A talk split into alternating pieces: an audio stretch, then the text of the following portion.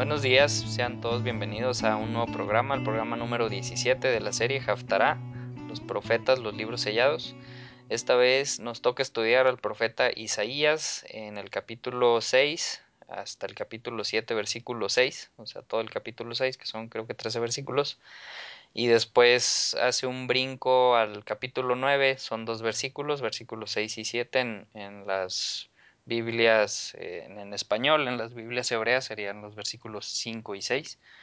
Y esta Haftarah corresponde a la parashá de, que se grabó el año pasado, a la parashá llamada Yitro, donde se tenía la revelación de Dios en el monte Sinaí y donde se daban también los diez mandamientos al pueblo de Israel. Este, pues sean todos bienvenidos y también seas bienvenido Gabriel Estrada, ¿cómo estás? Buenos días, enfermo. Pues ahora me tocó a mí, Memo, ni modo, ¿no? Este, recuerdo que hace algunas semanas, dos semanas anduviste bien enfermo, ¿no? Sí. Bueno, pues ahora, ahora me tocó a mí.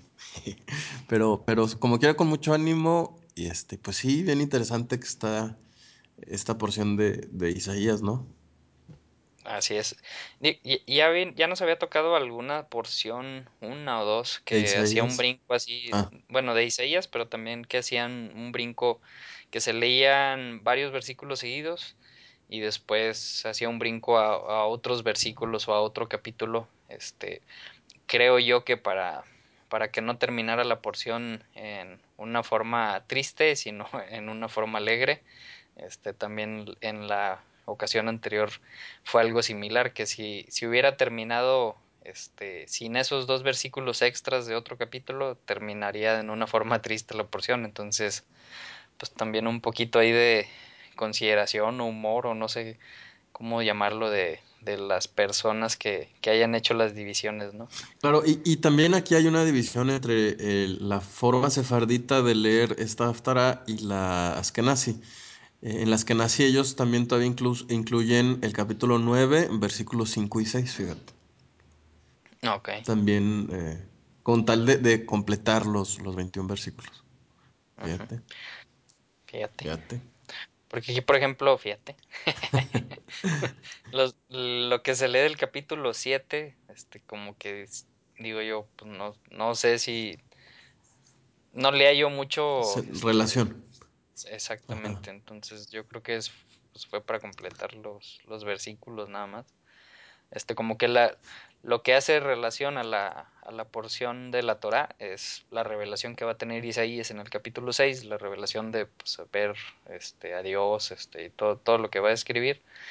El capítulo 7, los seis versículos no le hay relación, y luego el brinco al capítulo 9, versículo 6 y 7 este, pues, como decimos, ¿no? o sea, yo creo que es para que terminara de una forma más, más agradable, este, pues, pues algo, una profecía mesiánica también, este, entonces, pues, bueno, vamos, vamos a leer y, y ahí vamos viendo si se nos, se nos van haciendo este, conexiones o claro. algo. Fíjate que tiene mucho que ver, Memo. Habría que eh, recordar que cuando eh, leemos algo siempre estamos, eh, bueno, más bien, es, bueno, no en general, sí, perdón. Cuando leemos algo normalmente eh, lo leemos a través de la forma de percibirlo del escritor. En este caso, eh, eh, los comentarios rabínicos que hemos leído eh, tienen mucho que ver con la época en la que se escribieron. Hay que recordar que el Talmud o todas las explicaciones rabínicas se desarrollan principalmente desde el exilio de Babilonia, cuando los judíos habían entendido que finalmente cuando ya están en el exilio entendieron que Dios los había castigado. Antes de eso, eh, pues realmente ellos se eh, oponían a pensar que debían de ser exiliados a Babilonia, consideraban que no era lo justo, que nunca iba a suceder, que Dios jamás les haría eso.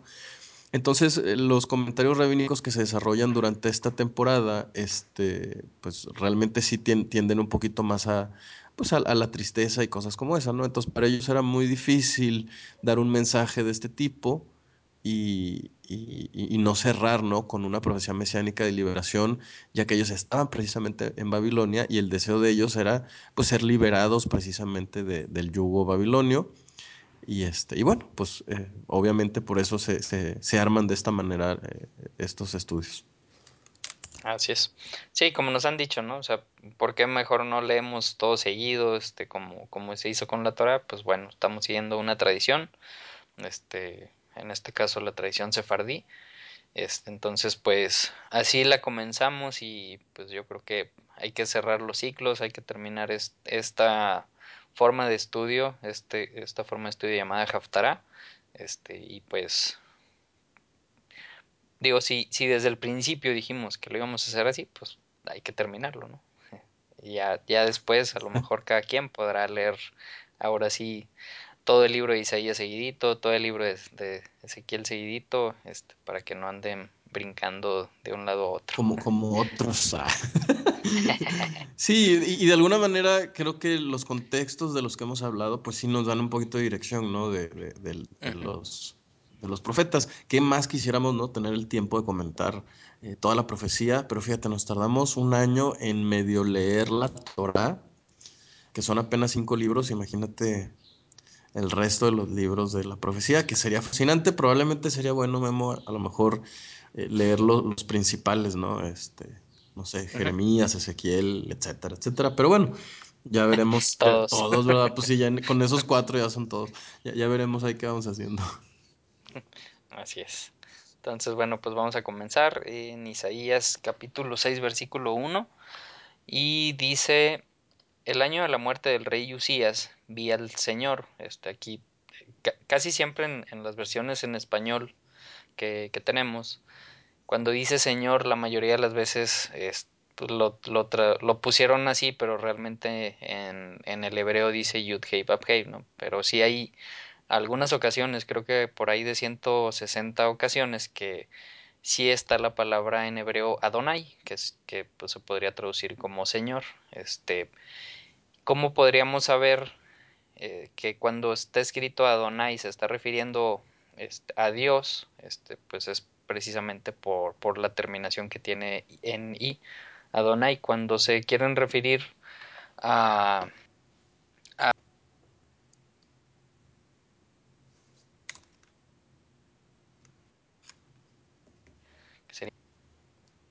Te, dejé de oír. Perdón. Desde hace mucho. cuando, lo último que se escuchó fue cuando dice Adonai con I al final. Y luego ibas a empezar a decir algo y eso ya no sé yo. Uy, quién sabe. si es que estás explicando cómo saber cuando Adonai, no sé qué, y lo dijiste, cuando, cuando termina en I, se refiere al Señor. Y ya está, ya se cuenta. Bueno. comió solito. Entonces, bueno, aquí dice Adonai, este, que se está refiriendo a, Dios con la terminación AI, Adonai. Cuando llegamos a encontrar en la escritura eh, la palabra Adoní en vez de Adonai, este, en el hebreo, eh, se está refiriendo a un Adoní, es a lo mejor un mi señor refiriéndose a un rey o a un profeta etcétera. Pero siempre que, que, encontremos la palabra Adonai completa, es, sin duda se está refiriendo a, a, Dios, aún y que no está poniendo el nombre de Dios, ¿no? El Yud Oye, Memo, pero bueno, hay algunas traducciones que, que no, no, distinguen o no traen esta diferencia entre Adonai y Adoní. De hecho, fíjate que yo no he visto Adoní en, en las Biblias eh, cristianas, ¿eh? Este, no. no, Entonces yo creo que habría que, eh, pues ahí hacer anotaciones, ¿no? ¿Se, acuerdan que les comentamos cuando comenzaban los estudios que les recomendábamos tener una Biblia para rayar? Pues esa mera. Así es. Así es. Porque fíjate, yo, no sabía esto y, la verdad es que necesito distinguir eso en mis estudios. Muy bien. Oye, Memo, yo tengo una duda. ¿Traes algún comentario sobre el hecho de que Isaías ve a Dios? Sí, sí, este, bueno, en el versículo 5 este, que es ya cuando dice, mis ojos han visto al rey, al, al a Yud Sebaot, al Señor Todopoderoso, este, ahí, eh, si nos brincamos para el 5. No, no, bueno, mejor vamos si quieren. Sí, sí, sí, para seguir el curso, porque también hay mucho que decir en los versos que están en medio. Pues, exactamente.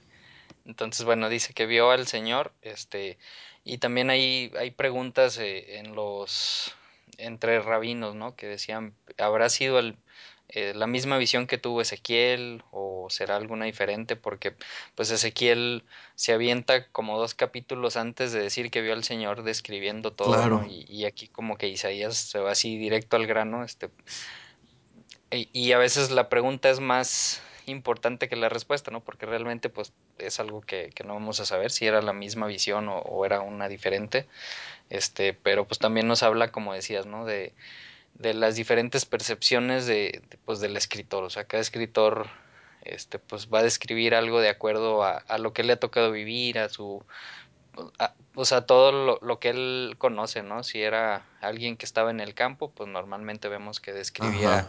En forma de animales las cosas o etcétera, ¿no? Entonces, Claro, quién sabe si, si haya sido la misma. Sí, fí- fíjate que a mí se me hace bien interesante dentro de esos comentarios rabínicos que ellos dicen que Isaías, el estilo escritor de Isaías es muy limpio, ¿no? Es, es decir, usa un lenguaje eh, muy eh, de gente educada, digamos. Mientras que Ezequiel, eh, pues no, no es tan especial para el uso de ciertas palabras. Eh, ellos llegan a pensar que seguramente Isaías, eh, como correspondía a la clase eh, pues burguesa, por decir de alguna manera, de, Israel, pues entonces era muy educado y entonces el enfoque de Isaías más bien tiene que ver con la santidad, ¿no? Todo lo que nos va a hablar es acerca de la santidad, de hecho van a ser una de las primeras palabras que él va a escuchar. Entonces parece ser como que no, no le, mm, eh, no le llama tanto la atención el detalle, sino el fondo, ¿no? El tema de, de- la santidad, de la obediencia, de la pureza. Mientras que Ezequiel, a estar im- impactado por jamás haberse imaginado, visto algo así, ¿no? Isaías seguramente ya había leído acerca de la Shejinah, la presencia de Dios y todo esto, pero Ezequiel pues parece ser que es más alguien común, entonces por eso le dedica tanto tiempo a redactar. eh, lo, lo, que está viendo, ¿no? Y a describir a mucho detalle, ¿no? Eh, finalmente creo que, que Dios también eh, utiliza la idiosincrasia del profeta, ¿no? En este caso Isaías eh, está tratando de lanzar una advertencia muy fuerte sobre la, la, falta de santidad y dedicación que tiene el pueblo, mientras que Ezequiel está tratando de dar una eh, esperanza al pueblo de que Dios no se ha olvidado de él, porque ya están en el exilio que había anunciado Isaías. Entonces, por lo tanto, era indispensable una visión como la de Ezequiel en su tiempo y una como la de Isaías en su tiempo, ¿no? Entonces, cuando vemos así los libros, Memo, obviamente se vuelve el, estudio mucho más interesante porque eh, nada es al azar, ¿no? Hasta en eso Dios procura tener cuidado de, de, de escoger a la persona exacta, con la idiosincrasia exacta, para dar el, el mensaje correcto. Así es.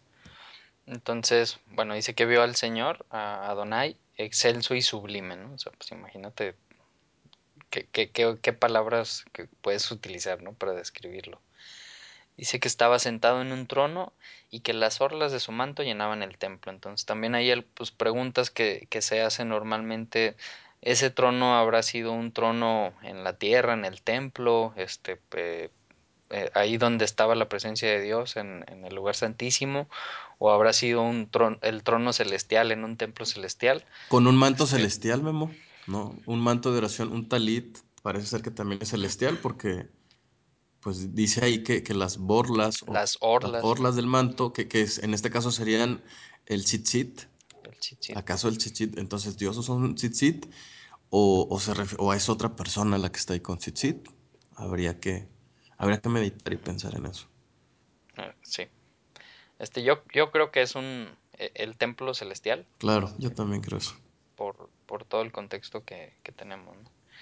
Entonces dice, versículo 2, por encima de él había Ay, serafines, había, había bebés chiquitos, qué bonito, Memo. como la novela, ¿no? Del serafín, el angelito.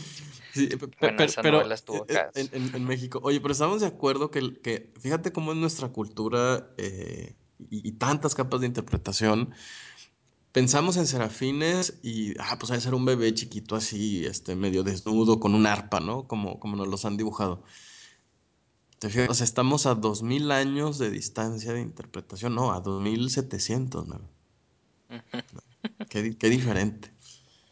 Sí, y, y, y bueno, si vemos la raíz de, de la palabra serafines, la raíz saraf, este, más bien se traduce casi siempre como serpiente. Este, si, si te pones y buscas ahí el, el, el Strongs y todo ese rollo, este vas a ver que se utiliza como en unos 12 versículos más o menos. Y de los 12 versículos siempre se utiliza como serpiente o serpiente de fuego. Claro, allá, allá en números, si no me equivoco, ¿no? en números cuando dice que bajan las ser- bueno, en una instancia dice que bajan serpientes de fuego y muerden a, a israelitas para, para acabar con ellos. Y también cuando le dice, por ejemplo, a Moisés que haga, que ponga en un palo un- una serpiente de bronce, normalmente así es como, como se traduce, ¿no? Para que cuando las serpientes mordieran a los israelitas, los que voltearan a ver la serpiente de bronce, este, se curaran. Bueno, no dice serpiente de bronce, sino dice un serafín, Claro, y, seraf. y- eso tiene mucho que ver también con el momento histórico que se está vendi- que, que se está vendiendo, que se está viviendo, porque no es la época de bronce. El bronce todavía no existía, lo más que existía era el cobre, ¿no? Entonces parece ser que eh, eh, cuando se refiere a, a la serpiente, se refiere a la serpiente ardiente, que en todo caso podría haber sido de cobre, ¿no? Pa- para darle esa forma así como de, como de Como de fuego, como fuego, dorado, una cosa así, ¿no? Y, y- y, así pues sí, es. muy interesante. Hay varias ocasiones también en las que Dios habla a través de, de algo que está ardiendo, ¿no? Hay hay algunos, eh, por ahí un salmo que dice que Dios hace a sus servidores fuego abrasador. Eh, eh, Ezequiel también ve algo como brasas de fuego. Entonces, el fuego siempre es un elemento constante eh, en, en la- en las áreas o en los lugares donde la Shejinah o, o el resplandor de Dios aparece. Entonces, m- Ujú. más allá de, de la apariencia, eh, supongo que, que lo más importante es qué significa este, este tema del fuego, del, del del ardor, ¿no? Así es. Y, y de hecho, solamente en este pasaje, cuando vemos eh, este que se habla del, del saraf o del serafín, es, cuan, es en el único que se le da un tipo de forma o imagen como, pues como de ángeles, ¿no? Como de seres divinos, este, con alas. Digo, en todas las demás instancias que se utiliza esta palabra, este, pues se, se refiere a ellos como serpientes de fuego o como, o como tal la acción de quemar algo, ¿no? Este, entonces, eh, es interesante saber eso, ¿no? Para, para no imaginarnos ir con el bebé volando con alitas y medio desnudo, como decías. Y ahora imagínate, dice, y cada uno de los cuales, o sea, de cada uno de los serafines, tenía seis alas. Dice, con dos de ellas se cubrían el rostro, con dos se cubrían los pies y con dos volaban. Entonces, tampoco, si nos fuera, si no supiéramos qué significa Saraf, que, que significa serpiente de fuego o quemar, pues tampoco, con esta descripción tampoco nos podemos imaginar al bebé gordito volando, ¿no? Perdón, perdón, es que me causa mucha gracia. Entonces, bueno, imagínense eso. Yo, yo he estado así tratando de, en mi mente, dibujarlos y no. Sí, sí, exacto. Y, y- y normalmente ese es el tipo de dudas que la gente que lee estos libros es la que tiene. Eh, fíjense que mm, igual eh, yo los invitaría a no, no tanto a dibujar lo que, lo que estamos leyendo, sino a otra vez ponernos en los pies del escritor que no nos puede decir era como una nave, era como un cohete, era como, como un rayo láser, porque tales cosas no existían en su época y, por lo tanto esas palabras no existían. Entonces, eh, al- lo mismo sucede en el llamado Nuevo Testamento cuando bajan como lenguas de fuego. Eh, pues ellos no saben describir eso que están viendo, están viendo como una radiación que se mueve, ¿no? Y es como de fuego, no es literalmente que, que haya fuego sobre su cabeza. Entonces ellos toman elementos de la naturaleza y entonces aquí la pregunta es, ¿realmente son alas, ¿no? O sea, o, o por qué dice que cubren sus pies, ¿no? O sea, ¿dónde tienen las alas en los tobillos? Sería muy difícil entender esto, ¿no? Entonces, más bien habría que pensar como qué se imagina, o sea, qué estaban viendo más o menos, ¿no? Eran las palabras que tenían a su alcance. A lo mejor si viéramos algo como esto hoy, Memo, una persona diría, vi un ovni, ¿no? Podría ser. Tal vez, puede ser.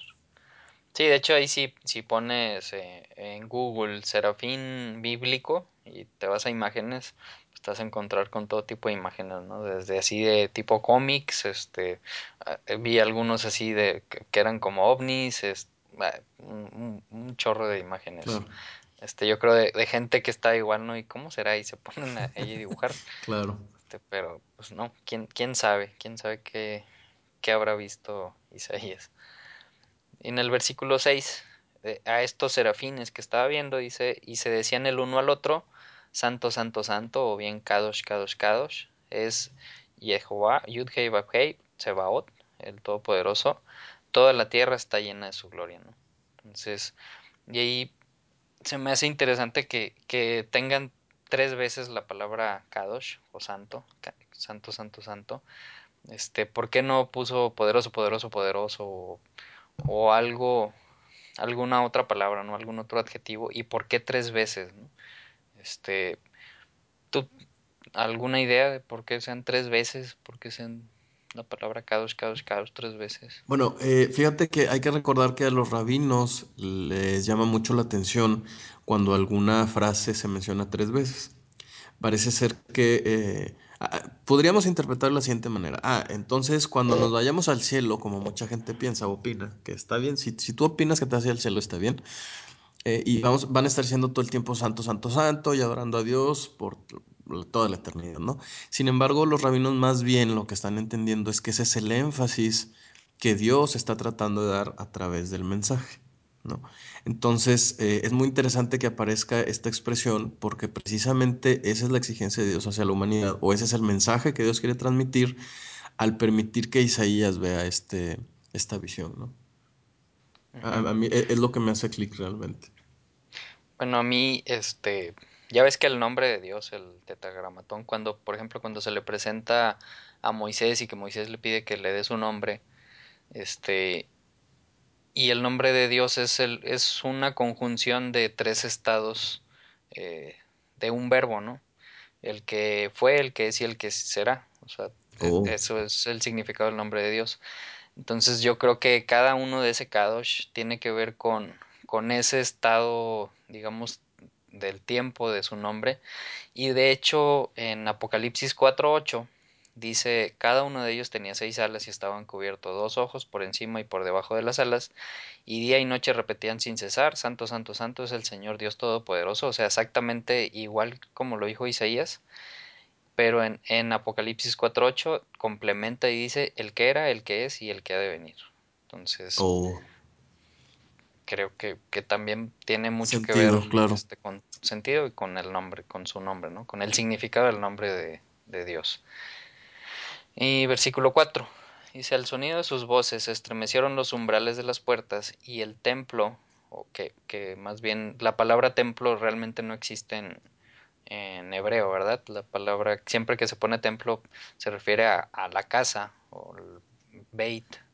Y, y aquí dice Jabait, o sea, la, la casa se llenó de humo, ¿no? Este, ahí pues hace mucho clic con, con el versículo uno que decía que estaba en, en su trono, este, y que sus tzitzit, sus orlanes caían y llenaban todo, todo, todo el trono.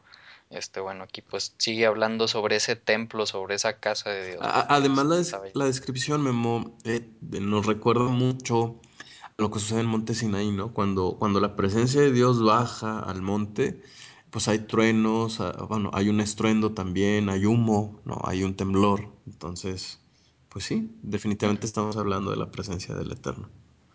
exactamente. Y, y ahí em- empieza así la relación que te puede estar haciendo recordar la, la parashot de Jitro, que es cuando, cuando se ve precisamente que desciende esa presencia de Dios, ¿no? Y todo esto que comentabas en, en el monte Sinaí.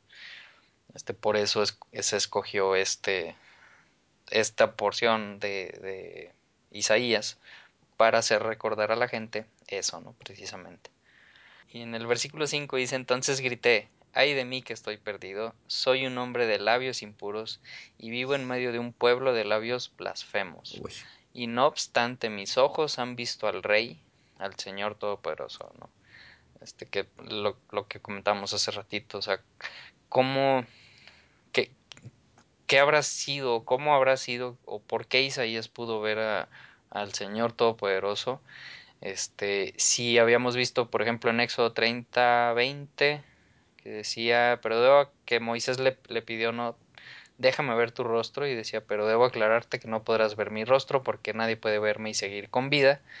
Este, sin embargo, un poquito antes, también en, o sea, en, en Sinaí, En el 24 días, en el mismo Éxodo, dice, y vieron al Dios de Israel bajo sus pies, había una especie de pavimento de zafiro tan claro como el cielo mismo. Entonces, ah, sí está, es- está confuso, Está ¿no? confuso, ba- bastante Sí, confuso.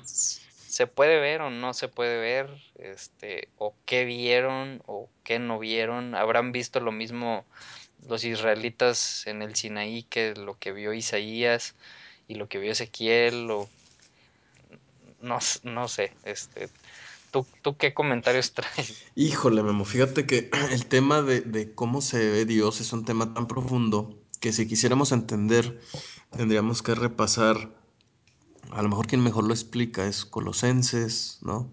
Eh, Juan 1.1. Eh, fíjate que en el judaísmo a Dios se le concibe como, no como una persona, sino como una fuente de poder tan grande que es imposible imaginársela, ¿no? E- Esta, esta mm, eh, fuente de poder tan Si Dios se retira completamente de su creación, la creación desaparece porque nada puede sostenerse por sí mismo excepto Él. Él es el único que es, el que era y el que ha de venir, ¿no? Eh, Él es el único que es por sí mismo, ¿no? Pero eh, tampoco la, la puede, mm, puede mostrarse de frente porque si se muestra de frente, Memo, eh, pues desaparece, ¿no? Es tal su santidad, es, es- tanto poder que, que te consume. Esa es la idea general del judaísmo. Pero fíjate cómo en el mismo judaísmo se nos da otra opción, ¿no? Cuando Dios empezó a crear las cosas, Memo, actuó a través de, de diez emanaciones, ¿no? Los judíos le llaman Sefirot. Una de ellas, eh, que fue la primera, por cierto, en el judaísmo muy antiguo y en los comentarios eh, eh, babilónicos, digamos, de- en el Talmud, del Talmud babilónico más antiguos, explican que una de estas emanaciones es el Mesías. Es decir, eh, Dios primero creó a la sabiduría, ¿no? O a la luz, que para ellos es exactamente lo mismo. Eh, eh, vamos, Dios creó a la sabiduría, ¿no? El concepto abstracto de la sabiduría, y entonces todas las cosas fueron creadas a través de la misma sabiduría. De modo que hay un intermediario, digamos, ¿no? Entonces, eh, Así es como Dios se ha comunicado siempre con, con el resto de, de- las cosas creadas. Por eso, eh, allá en el Evangelio de Juan, Memo dice, eh, en el principio era la palabra, ¿no? Es decir, cuando Dios empieza a hablar, Dios es tan grande que, que su palabra se separa de él, es algo creado. Dice, y en el principio era la palabra y, el y, la palabra era Elohim, es decir, era una potencia, era un poder, y, el, y la palabra estaba con Elohim. Entonces, eh, eso tiene mucho que ver, son conceptos, pues sí, de pronto nos parecen muy confusos y abstractos, aunque cuando ya se analizan con un poco más de detenimiento tienen bastante sentido, ¿no? Y eh, esta es una de las razones por las que el libro de Isaías por poco y no entra dentro del canon bíblico del judaísmo, porque incluso todavía hay varios autores del Nuevo Testamento que nos dicen que en realidad nadie ha visto nunca a Dios, ¿no? Eh, ta- tan es así que los mismos apóstoles le dicen a Yeshua, oye, dinos cómo es, porque, porque en, en todos los libros judíos nadie explica cómo es físicamente el Eterno, ¿no? Y entonces Yeshua le dice, bueno, ¿no me has visto a mí acaso? No, si tú te fijas allá en Colosenses, dice que, que, que Yeshua es la imagen, ¿no? Y la palabra que utiliza es ícono, dice del Dios invisible. Es decir, Colosenses sigue confirmando que Dios es invisible, no puede ser visto, y la manifestación más clara de, de, de Dios es el Mesías. Órale. Entonces, te di una respuesta más o menos, si te fijas. No. Entonces la pregunta es, ¿vio realmente Isaías a Dios? Si a mí me preguntaras, yo te diría no. Eh, entonces, ¿qué vio Memo? Eh, pues alguna de las emanaciones de Dios. Podría ser el Mesías, podría ser, fíjate. Podría ser el ángel más grande eh, de- del cielo, el que está sentado en el trono. Podría ser, ¿no? Eh, eh, obviamente en, en estos libros, Memo, no había sido revelado el Mesías, ¿no? Entonces, evidentemente nunca iban a, ellos a pensar que habían visto al Mesías. Pero sí vemos en ejemplos como el que tú hace rato, como hay varias ocasiones en las que una persona ve a un ángel y, dice, y piensa que ve a Dios, ¿no? Porque como nadie se lo ha imaginado, eh, pues, pues dicen, híjole, vi a Dios y me voy a morir. Y entonces el ángel dice, no, no te preocupes, no te vas a morir. Y entonces dice, yo nada más soy un siervo y sube, ¿no? Es, es como, co- como que Dios ha mostrado algo para que el ser humano se haga la idea, pero realmente el ser humano aún no ha visto nada. Qué interesante. Está interesante y pero se, se, puede empezar a tornar un poco confuso para, para la gente, Claro. ¿no? Entonces, para el decir, entonces, si esa emanación es la representación de Dios, entonces esa emanación es O Dios no es. o, o no es Claro. Dios.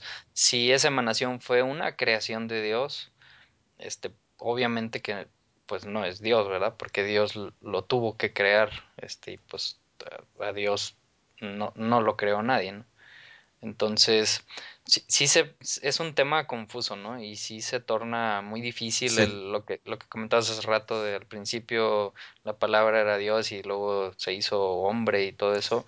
Entonces, claro. sí son, son temas difíciles que ya hemos tocado, digo, en el transcurso del año pasado que estudiamos este, la, la Torah y en, no me acuerdo si hemos tocado en, en, est, en estas haftarás que nos han tocado, este, pero, Sí, e- es difícil. Yo, yo creo que uno de los temas que nos pueden ayudar a entender un poco más este concepto es eh, la agencia divina, ¿no? Es decir, Dios siempre actúa a través de la propia creación, ¿no? Entonces, podemos entender que Dios actúa a través de, de- de su palabra, ¿no? Para crear las cosas. Y, y entonces Dios crea un mundo en el que Dios decide revelarse a través de un pueblo, en este caso Israel, ¿no? Es decir, eh, conforme vayamos avanzando en la lectura de la Biblia, vamos a ver que Israel también es el intermediario entre Dios y los gentiles, ¿no? Es decir, Israel va a ser el, el, eh, quien va a dar el mensaje a los gentiles para que todos vengan. Entonces, este principio se repite una, una y otra y otra vez. Entonces, eh, si lo pensamos un poco, a lo mejor nos puede clarificar un poco el tema, ¿no? Pero definitivamente habrá gente que diga sí vio a Dios, ¿no? Eh, ¿Por qué? Precisamente porque son conceptos muy abstractos, pero al mismo tiempo Deuteronomio nos sigue diciendo, no viste ninguna figura en el monte Sinaí, por tanto no te hagas una imagen. Entonces, claro, eh, un concepto tan grande, Memo, siempre se presta a confusión. Así es. Este, hay, sobre lo que comentas de la agencia divina, pues un ejemplo muy, muy, muy claro es este, digo, para que si tienen tiempo, este, vayan a escuchar la, la parasha correspondiente a la historia de Jos José el Soñador, de Joseph, cuando ya está en Egipto y que ya es el, la mano derecha de Faraón y que todo el mundo ve a, a y lo ve como Faraón, incluso cuando los hermanos de Joseph llegan ahí y están con él sin, sin saber que era su hermano, ellos mismos se referían a Joseph como el faraón, ¿no? O sea, veían a Joseph y pensaban que era el faraón, este, siendo que realmente no era el faraón, ¿no? Y, y digo, en esa porción se ven, se ve muy claro este cómo, cómo funciona eso, ¿no? De que todo el mundo lo ve, piensa que es faraón, pero al momento en que termina su misión, este José, el soñador, le regresa todo lo que ganó y se lo da al faraón este verdadero, por decirlo de alguna forma. Claro, hay otro ejemplo clarísimo también cuando eh, Dios manda a Moisés y a Aarón con el faraón, ¿no? Que, que le dice, oye, es que, ¿qué, qué voy a hacer? ¿Cómo voy a hablar? Y le dice, mira, Moisés, va, va a ser bien fácil. Tú vas a ser como Elohim para el faraón y, y Uh tan vas a ser como Elohim, como Dios, que Aarón va a ser tu profeta. uh O sea, tú vas a hablar a través de un profeta así como hablo yo. Entonces yo te doy el mensaje a ti, tú se lo pasas a Aarón y que Aarón lo hable al faraón. Entonces imagínate que llegan ante el faraón diciendo, yo soy Dios. Y dice Dios, y dice Dios que liberes a mi pueblo. Entonces yo creo Faraón agarró sus cuadernos y dijo, a ver, entonces Moisés es Dios o no es Dios. Porque me está dando un mensaje que dice, libera a mi pueblo. Ah, ¿verdad? ¿Era Moisés Dios? Evidentemente no lo era. exacto. Entonces, bueno, este, pues ahí, ahí, ahí lo dejamos a, a la interpretación de cada quien. Ya nomás dimos ahí los puntos de vista, ¿no? Este, ¿Habrá visto a Dios? ¿No habrá visto a Dios? Por la respuesta que le dio Dios a Moisés en Éxodo, yo creo también que no vio a Dios, sino, como dices, a alguna emanación, probablemente al Mesías. Versículo 6 dice, en ese momento voló hacia mí uno de los serafines, traía en la mano una brasa que con unas tenazas había tomado del altar. Entonces saca del altar con, que pues, se ve así con fuego, saca una, una brasa y la agarra y se lo lleva en la mano, ¿no? Entonces, si era un serafín, un niñito, un angelito chiquito con alas, este, con la brasa en la mano, pues Pues No. no. No, sin embargo, el énfasis es evidente, ¿no? Eh, fíjate cómo cuando Isaías ve esto, se preocupa por su santidad, ¿no? Dice, oye, pues sabes que, pues, es que yo no soy digno, ¿no? Exacto. Y otra vez vemos el, el elemento del fuego, ¿no? Que dice que toma la brasa, la trae en sus manos, dice con ella, me, con ella, con quién ella, con la brasa, este, ardiendo, tocó los, mis labios y me dijo, mira, esto ha tocado tus labios, tu maldad ha sido borrada y tu pecado ¿Se, perdonado. se habrá quemado la boca Isaías? Es una pregunta sincera. Yo sé que se oye como chiste, pero no lo es. Eh, eh, si no se quemó Isaías la boca, entonces, ¿realmente era una brasa o era representación de algo que veía Isaías? Pues yo creo que esa pregunta te la vas a, Me la voy a a seguir quedar. con Sí, esa duda, es. porque No, necesito que me la ay, Por eso, por eso estaba muy ansioso. No, Gabriel, no se la quemó. Eh, no, no. Sí, claro. Es Digo, era una visión, ¿verdad? exacto. Entonces, obviamente, no, no se la Sí, quemó. porque eh, digo, fina- Básicamente, finalmente necesitaba Dios ponerle esa brasa en la boca a Isaías para perdonarlo. No, a parece ser que es algo más como que para que entienda Isaías que, que como es algo que viene del santuario, sus, sus labios han sido purificados, ¿no? Más bien me parece eso. Y, y otra vez, ¿no? O sea, el fuego, este, representando la pureza. A lo largo de, del Tanakh, del Antiguo Testamento, pues está esa imagen del fuego, este, cuando se purifica la plata, cuando se purifica el oro, este, cómo se utiliza el fuego para limpiar todas las asperezas y que quede pues, la plata pura o el oro puro, ¿no? Entonces, este, por eso ese simbolismo del fuego tan constante para, para la limpieza de, de uno también. Y bueno, llegamos al versículo 8. Dice, entonces oí la voz del Señor que decía, ¿a quién enviaré? ¿Quién irá por nosotros? Y respondí, aquí estoy, Wow, envíame a mí. wow. Eh, el intermediario está buscando al intermediario en la tierra. Órale. ¿Y, y, y- y por qué no debería decir, pues si a este le acabo de limpiar la boca, que este vaya a fuerza, No, pues tenía que ser por libre albedrío? algo libre albedrío. Hasta para eso Dios es un caballero, Memo. ¿Tenemos algo que aprenderle? Uf, infinito. muchas, muchas. Versículo 9, y él dijo, Ve y dile a este pueblo, oigan bien, pero no entiendan, miren bien, pero no perciban. O sea, ¿cómo? Claro, a- a- Blanco. eh, eh, y sobre todo hablando del tema del libre albedrío, es ¿Dios cegó al pueblo o el pueblo realmente no quería? ¿O es una mezcla de ambas? Muy buena pregunta, ¿eh? Y muy difícil también de contestar. Así a primera instancia parece ser que más bien Dios está describiendo lo que va a suceder con el pueblo, no porque se lo imponga, sino porque no quiere entender, como, como mucha gente en este tiempo tampoco quiere entenderme.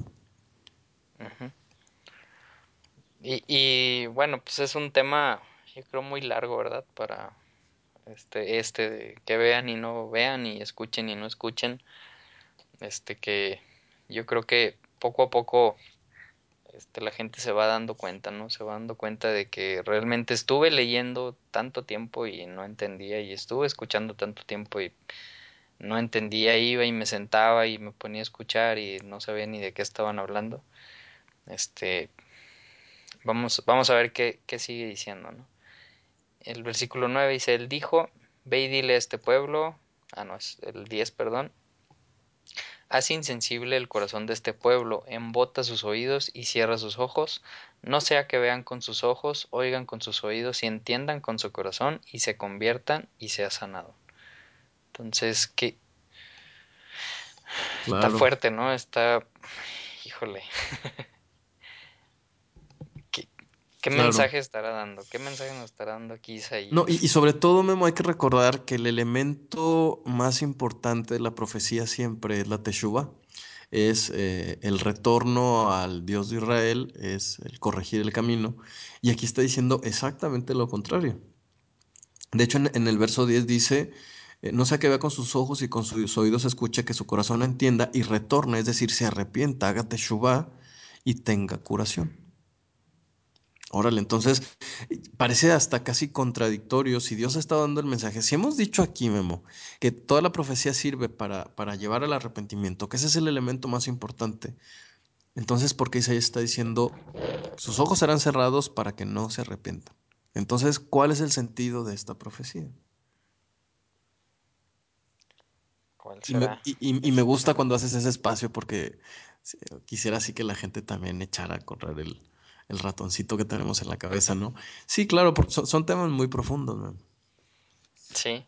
Y de hecho, este, pues como que Isaías también se sorprendió, ¿no? Por, por el versículo 11 que dice, entonces exclamé, ¿hasta cuándo, Señor? Claro, O sea, les voy a ir a decir eso, va a pasarles eso, que se van a cegar, que no van a entender hasta cuándo, o sea, ¿por qué? ¿Por qué? ¿Por qué tendré yo que dar este mensaje? O sea, que pobre Isaías, ¿no? Este que también lo pues está entre la espada y la pared. Y Dios le respondió hasta que las ciudades queden destruidas y sin habitante alguno, hasta que las casas queden deshabitadas y los campos asolados y en ruinas, hasta que el Señor haya enviado lejos a todo el pueblo y el país quede en total abandono, y si aún queda en la tierra una décima parte, ésta volverá a ser devastada. claro. Fíjate que, perdón, qué interesante, Memo, porque la, la pregunta, o, o- sí, la pregunta y la respuesta tienen mucho que ver con aclararnos un poquito el panorama. Eh, dice Isaías, ¿hasta cuándo va a ser esto? ¿Hasta cuándo va a estar entorpecido el corazón del pueblo? De lo que habla el verso 10. Pero, Memo, resulta que Dios le dice a Isaías, entorpece el corazón de este pueblo. Si, si, si yo te dijera, Memo, ve y entorpece el corazón de la gente que está en tu colonia, ¿tú qué harías? Uy, Pues, ¿qué pues, les dices? No, eso es imposible, ¿no? Entorpecer el corazón de alguien. Dios puede entorpecer el corazón seguramente, pero otro hombre. Bueno, sí hay una manera, fíjate, si lo piensas un poco de entorpecer el corazón de alguien. mm, ¿qué Háblales pues? con sinceridad y háblales directo. Si tú, Oye, ¿sabes qué? Esto estás haciendo mal, la gente inmediatamente te va a decir, no, no, ¿qué te pasa? No, ¿cómo crees? Tienes que cambiar. No, yo no tengo que cambiar. Ese es mi ego, soy yo y yo hago todo bien y yo me merezco todo. ¿Estás equivocado? No, no estoy equivocado. Así se entorpece el corazón de un hombre diciendo la verdad, no. ¿Cuántas veces ah, nos molestamos porque nos hablan con sinceridad? Dice, dice un dicho, a todo el mundo le gusta la sinceridad hasta que alguien la usa. Sí. Eso es exactamente lo que va a hacer Isaías de aquí en de este capítulo en adelante, pues. O sea, el, el decirle sus verdades. Pues sí, es entorpecer el corazón, porque, porque normalmente nos molesta, Memo. Nos molesta escuchar cuando alguien nos dice las cosas como son. Es un símbolo o una señal de madurez cuando alguien puede sentarse y decir, ¿sabes qué? No me gusta esto de ti. Híjole, pues es que yo así soy, pero pues sí tienes razón, déjame pensar, algo tengo que hacer, ¿no? Entonces, esa es la madurez que a veces como seres humanos no hemos alcanzado y esa es la mejor forma de, de entorpecer, no nada más a un pueblo, sino una relación a veces, ¿no? Sin embargo, parece ser que Dios quiere que nos confrontemos a nosotros mismos y, e- ese es el mensaje, ¿no? Que, va a dar incluso Rav Shaul Pablo en el llamado Nuevo Testamento. Eh, va, a decir, eh, nos va a pedir una y otra vez que combatamos a la carne, ¿no? O sea, a nuestros instintos, a nuestro ego, a nuestra forma de ser. O sea, el problema lo tenemos nosotros, no lo tiene Dios. No por nada Isaías es el primer gran profeta, eh, si, si vamos viendo el, el orden cronológico de los profetas, ¿no? Y entonces lo, lo que estás diciendo es que si, si Dios me hablara y me dijera, ve y entorpece el corazón de mi colonia, y si yo voy y agarro y me pongo a hablarles este, sobre la Torah, sobre las instrucciones, ¿eso entorpecería el corazón de, mi colonia? Porque les estaría diciendo, o sea, les estaría dando el, el espejo para que vean todo lo mal que se está haciendo. Claro, e- entonces yo, yo- yo te lo voy a, a preguntar, te voy a de- devolver otra, con otra pregunta. No nada más a ti, sino a la gente que nos escucha y que en algún momento determinado ha tratado de compartir esto que, que estamos leyendo. Cuando tú has comentado eso, porque esto a ti ya te ha pasado, ¿no? Cuando tú has tratado de compartirle a alguien, a tu familia, no se molesta la familia porque dice, bueno, ¿y quién es Memo? O sea, te decir, no, pues primero tú, ¿no? Y entonces dices, espérate, es que el mensaje no es, no- no es mío, es, te estoy diciendo lo que alguien dijo. Por eso el tema del intermediario parece entorpecer todo. Eso, ese tema del intermediario entorpece todo, pero también parece ser que es el plan de Dios. que, que, la creación se perfeccione a sí misma. ¿no? E, es como, es como si yo te dijera, este, no sé, en tu trabajo, ¿no? Tú de repente dices, híjole, este, a ver, ¿por qué no viene el dueño de la empresa y le dice a este que recoja la basura porque la tira en cualquier parte? Entonces tú vas a decir, no, no, pues para eso hay un departamento encargado. Bueno, pues parece ser que Dios tuvo más o menos ese plan desde el principio. ¿Por qué? Esa es la pregunta interesante. ¿Por qué, ¿Por qué, nos escogió a, los seres más imperfectos para dar este mensaje y para grabar audios? ¿Por qué, Memo? Ay, pues para, para que Él se lleve la gloria. Pues sí, exacto. Y no, no alguien perfecto, ¿no? No alguien que digas, wow, no, Él nunca se equivoca en nada. Claro. Siempre hace todo bien, siempre guarda se lo merece. al 100%, siempre ayuda a la gente. Nunca dice groserías, nunca tiene un mal pensamiento, nada. Ah, pues sí, se lo merece. Fuera de ahí nadie. Pues no. No, más bien para que veas, mira, agarró este a este menso y lo puso ahí en el micrófono. Mira, cuánta misericordia. Exacto. Entonces, híjole, pues qué, qué interesante, ¿no? O sea, está muy, yo creo que muy profundo y muy interesante estos versículos, este, porque entonces sería, ve y les vas a hablar sobre esto, sobre la verdad, sobre la Torah, se van a entorpecer los corazones por todas las razones que, que, que diste. Yo creo que me, me, queda muy claro con ese ejemplo de si voy yo y le digo a alguien y van a decir, pero pues mira tú tampoco haces esto. Este, entonces se pueden entorpecer sus corazones, pero cuando tomen el mensaje, no, no del intermediario, sino el mensaje en, en sí, entonces es lo que dice el versículo 10, ¿no? Entonces pueden entender, pueden ver, pueden escuchar y pueden convertirse y ser sanados. Claro, ahora, esto le pasó al mismo Mesías, ¿no? El Mesías decía, Yeshua, eh, una y otra vez, ah, voy a ser muerto y, sufriré, pero volveré a estar con ustedes. Y una y otra vez tú lees los evangelios y dice que tampoco ellos entendían. Incluso le preguntan, decían, pero ¿cómo puede ser esto? Si tú eres el Mesías, ¿cómo, cómo es esto posible? Entonces dice, no lo entendieron, dice por allá el Evangelio de Juan, no lo entendieron hasta que Jesús resucitó y entonces recordaron todas estas palabras. O sea, la importancia, Memo, también de hacer mucha introspección, porque de repente queremos llenarnos de información, ¿no? Ya, ves como hay gente que nos ha escrito, oye, como que ahora está medio flojo, como que está muy corto el mensaje, ¿sí? Eh, es, está muy bien tener mucha información, pero es mucho más importante hacer la introspección correcta, pensar en qué estoy equivocado, cómo me pongo en sintonía con lo que Dios está diciendo. Y creo que este es el ejemplo clarísimo de lo que Dios espera que hagamos. Y sobre todo en los versos que vas a leer ahorita. ¿En el capítulo 7? No, no, en el mismo 6. Pues ya nomás, bueno, quedaba el versículo 13. porque le preguntó Isaías Adonai, ¿hasta cuándo va a suceder estas cosas? Ah, pues si le sigues leyendo te va a hacer un chorro de clic. hasta que las ciudades queden destruidas y sin habitante alguno, hasta que las casas queden deshabitadas y los campos asolados y en ruinas, hasta que el Señor haya enviado lejos a todo el pueblo y el país quede en total abandono, y si aún queda en la tierra una décima parte, ésta volverá a ser devastada, pero así como al talar la encina y el roble queda parte del tronco, esa parte es la simiente santa. Eso fue exactamente lo que sucedió. Todos fueron enviados a Babilonia. En Babilonia entendieron el mensaje de Isaías. Dijeron, híjole, sí, Dios nos había dicho.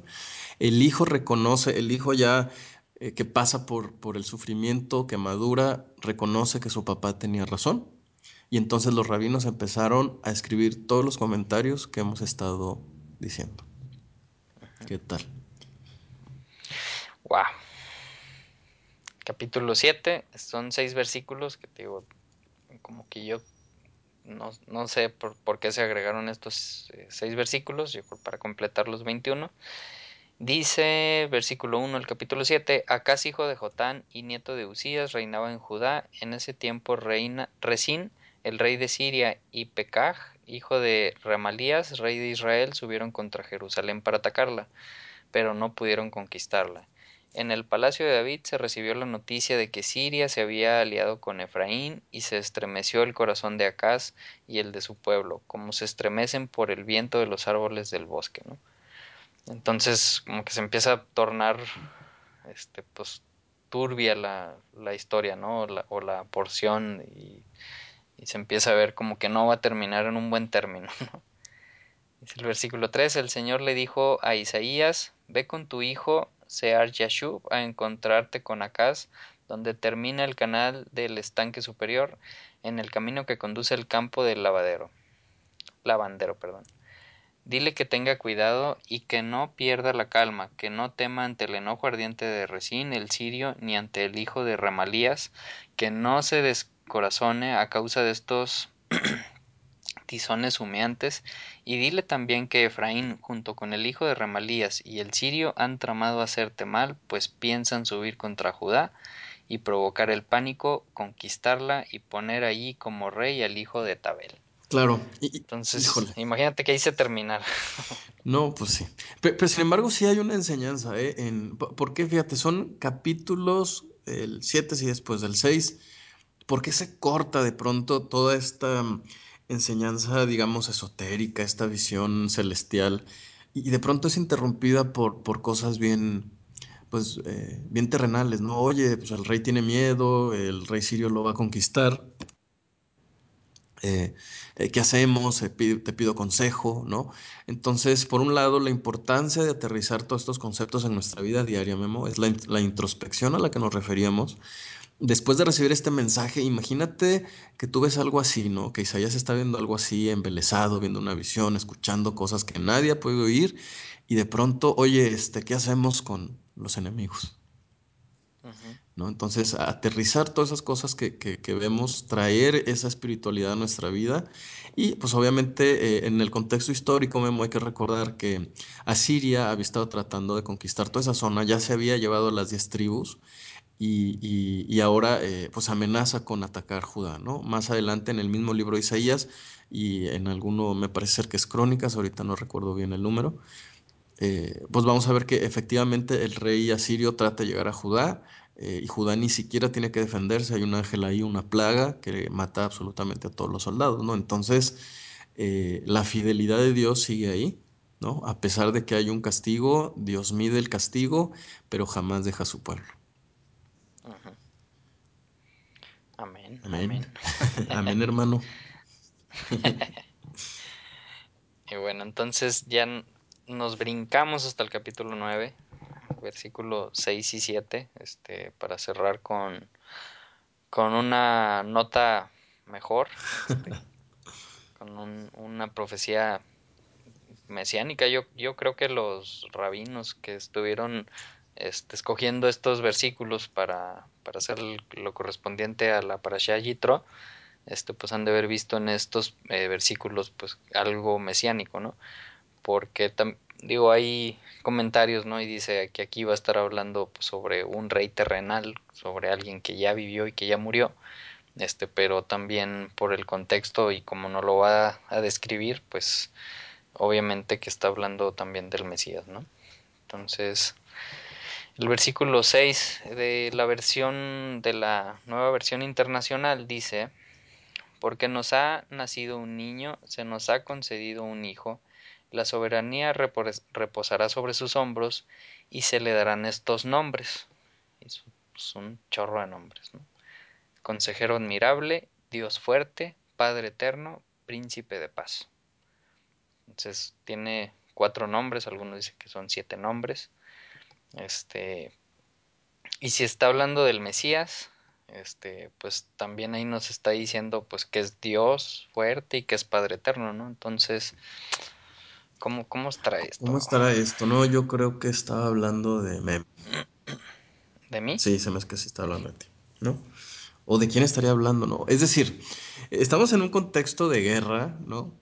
Este, el rey asirio quiere atacar a, a Jerusalén y entonces eh, ese es realmente el contexto. El rey que va a querer atacar a Jerusalén es Sennacherib, eh, es Segunda de Reyes 18, ya lo encontré, Memo.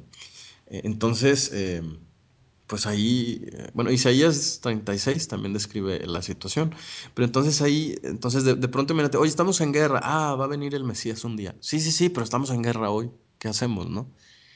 Hay que recordar que el Mesías está prácticamente codificado, escondido en toda la profecía, Y, y literalmente eh, lo que significa este eh, capítulo 9, verso 5, es que eh, se está describiendo al, al, rey, al siguiente rey que tendría Jerusalén, eh, que finalmente eh, pues va más o menos a obedecer a Dios, le va a demostrar mucha más obediencia que los reyes anteriores.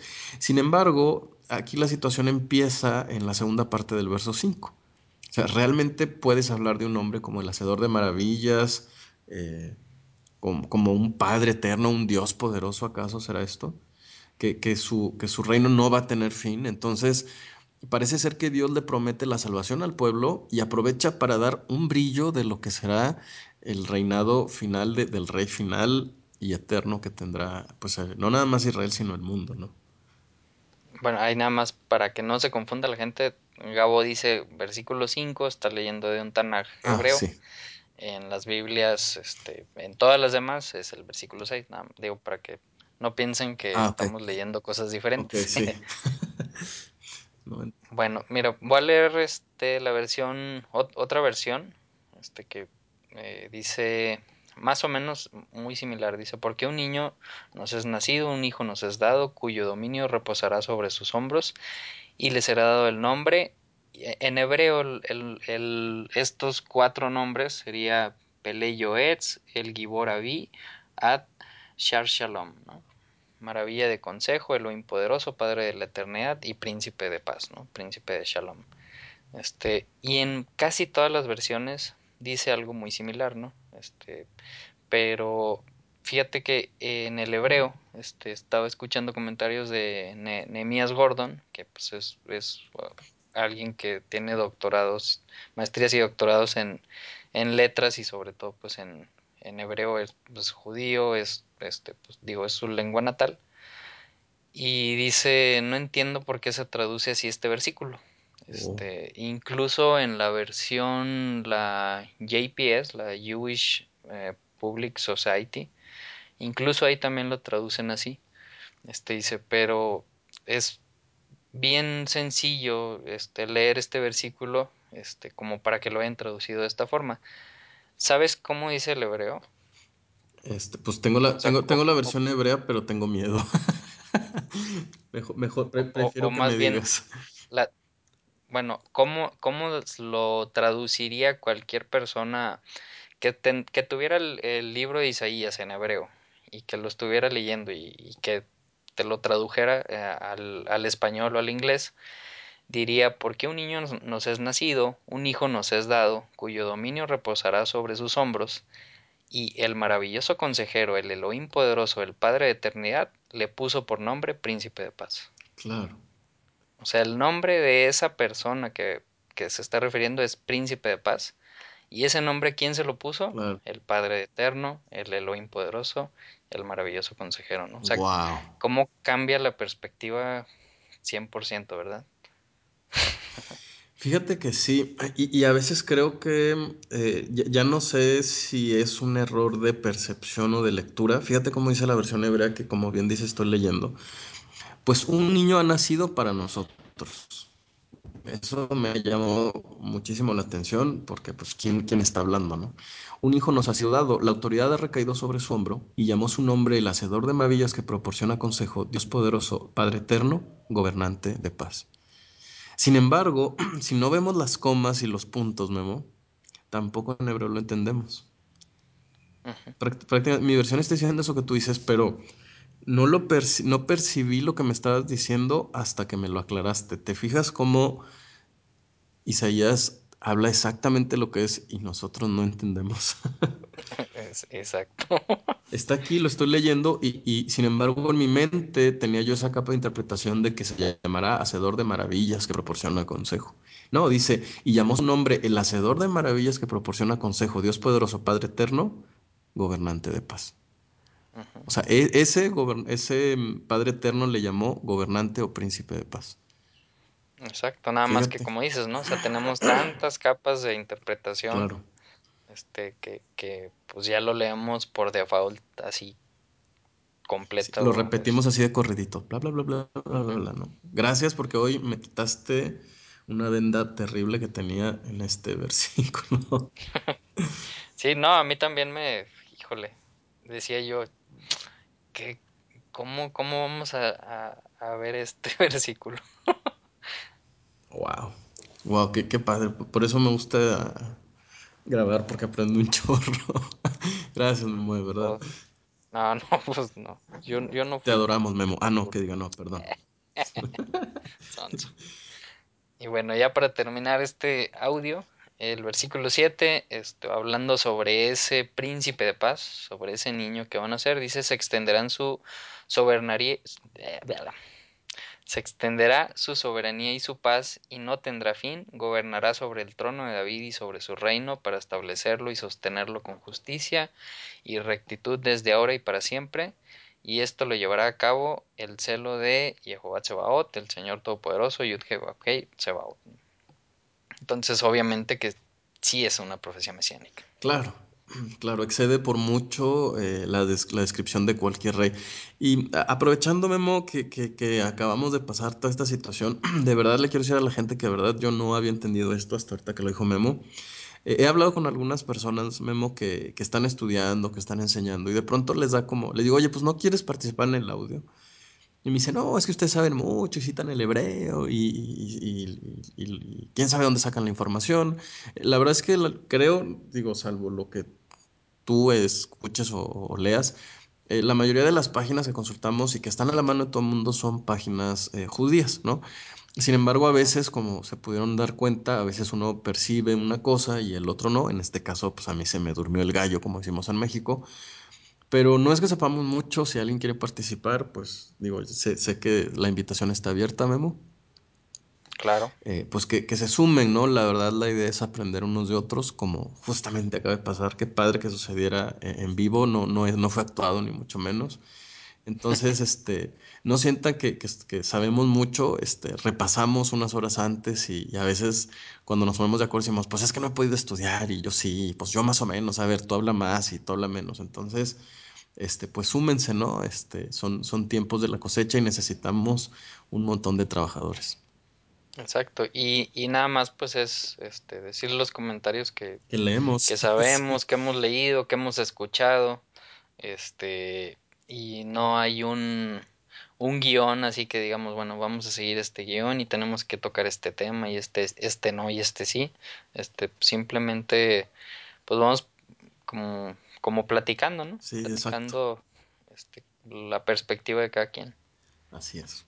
Entonces, anímense, este, no, no tengan miedo. Todo lo pueden en Cristo que los fortalece. Así es. Pues bueno, entonces terminamos, Gabriel. Órale, pues muy padre, ¿eh? estuvo el estudio muy padre, muy, muy. Nada más intenso. tosiste una vez, fíjate. Nada más, sí, pues es que le puse silencio muchas veces. Ah, A- además editamos el audio, chicos, así que no, no se preocupen si tosen o si Ah, sí. tienen flujo nasal o así como nos ha pasado antes. Así es. Bueno, pues que tengan una muy bonita semana. Chava shalom a todos. Esperamos que esta semana esté llena de bendiciones y que sea una semana tranquila. Así es, ojalá. Sí, para es mí. que- para mí, para mí Sí, también. digo, para mí. Chao, shalom, Memo, muchas gracias.